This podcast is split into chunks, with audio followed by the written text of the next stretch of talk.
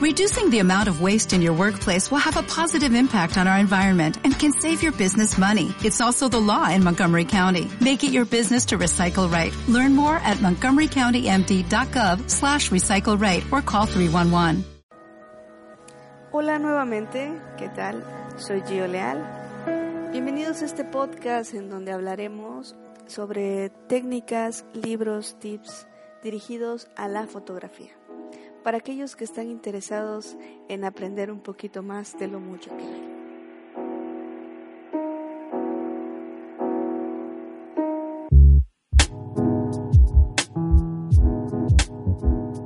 Qué gusto saludarlos. Estoy transmitiendo desde la ciudad de Mérida, Yucatán, la ciudad blanca.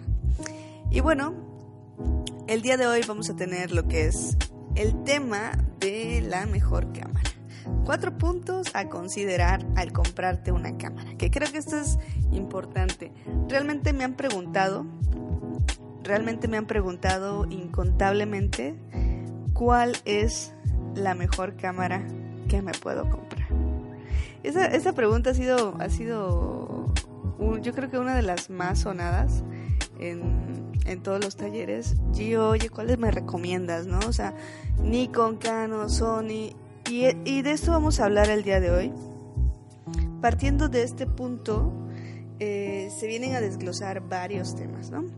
El primero a considerar, yo digo que es la marca, ¿no? Desde, desde mi punto de vista, bueno, lo que es Canon, Nikon, Sony, Panasonic y muchas más, todas son buenas. No soy partidaria de ninguna marca en especial.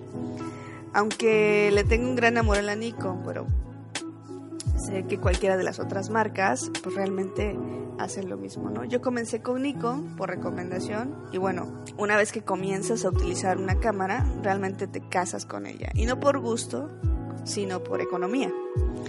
Eh, tener dos, dos marcas, tener por ejemplo una Nikon y una Canon, puede llegar a ser algo costoso, ¿no? Porque pues los lentes, los objetivos no son compatibles de, de la marca Nikon con la, con la marca de Canon. Entonces, pues si tienes las dos marcas, tienes que comprar eh, los objetivos por cada, por cada tipo de, marca. Eh, y esto llega a ser costoso. Realmente por eso te casas con una, con una marca. Y en mi caso fue Nikon. Yo he utilizado Nikon desde, desde hace mucho aunque también he tenido la oportunidad de poder probar cámaras como pues como Canon, como Sony, que realmente son muy buenas también. Y bueno, por otro lado, yo te recomendaría a que fueras a los lugares a buscar los modelos con los cuales te acoplas mejor, ¿no? El diseño que llegue a tener, la interfase que llegue a tener lo que son las cámaras, porque esto va a ayudar mucho a la lectura y a tu aprendizaje al momento de comenzar a usarla, ¿no? Em, otro de los temas que yo quiero comentarle, otro punto a considerar, es el comprar por separado. ¿A qué me refiero con esto? Eh, a mí me hubiera gustado escuchar el consejo de primero cómprate el cuerpo y después cómprate un objetivo por aparte. Pero bueno, nadie me lo dijo. Y creo que es esencial porque muchas de las cámaras ya te vienen con lentes que realmente no usas tanto, ¿no? Que al pasar del tiempo ya dejas de utilizar. Como el 1855 es uno de los lentes que más te venden en las marcas, tanto en Nikon como en Canon, este lente llega un momento en que lo, en que lo dejas de utilizar. Para los que están inmersos en la fotografía, comenzamos a comprar objetivos eh, fijos u otros dependiendo de dónde esté ubicado nuestro gusto, ¿no? O sea, dependiendo si hay paisajes, dependiendo si queremos la odontología, si queremos eh, fotografías macro, a eso, a eso es lo que me refiero. Entonces, si tú puedes comprar primero el cuerpo y luego investigar para dónde van tus conocimientos, si eres dentista y quieres tomar fotografías de los dientes, tal vez un 1855 pues no es como el lente adecuado para ti, ¿no? A ti te funcionaría más bien un, lente macro en donde saquen todos los detalles de los dientes, las caries y todo eso. Eh, pero bueno, ya sería eh, cosa de que tú sepas hacia dónde vas con la fotografía. En caso de que no sepas, adelante cómprate, cómprate una cámara con 1855 y, y aprende a experimentar, ¿no? Porque también se vale. Otra de las cosas que para mí es importante es el presupuesto, ¿no? Bueno, creo que es la, la parte más importante porque hay que tener en cuenta que hoy en día las cámaras pues no bajan de, de 6 mil pesos, ¿no? Y les digo 6 mil pesos porque es una oferta, una buena oferta. De ahí empiezan a subir entre 8, 10 mil, 13 mil en adelante. Eh, si tienes un, un presupuesto mayor, eh, pues cómprate el modelo de la gama alta sin problema.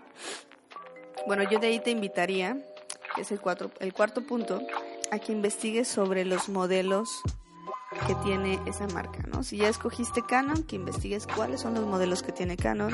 Si va a ser Nikon, cuáles son los modelos que tiene Nikon. Si tienes oportunidad de asistir a, a un taller básico de fotografía, hazlo esto te va a ampliar el conocimiento de las características, complementos que debe llevar una cámara, ¿no? O sea, ya vas a saber más o menos a qué se, qué se refieren con un diafragma o cuánto de diafragma abre un lente. Es donde tú vas a poder conocer más sobre la cámara que vas a comprar. Ahí te puedes sacar de muchas dudas. Si tienes oportunidad, hazlo. No es que los esté vendiendo. este.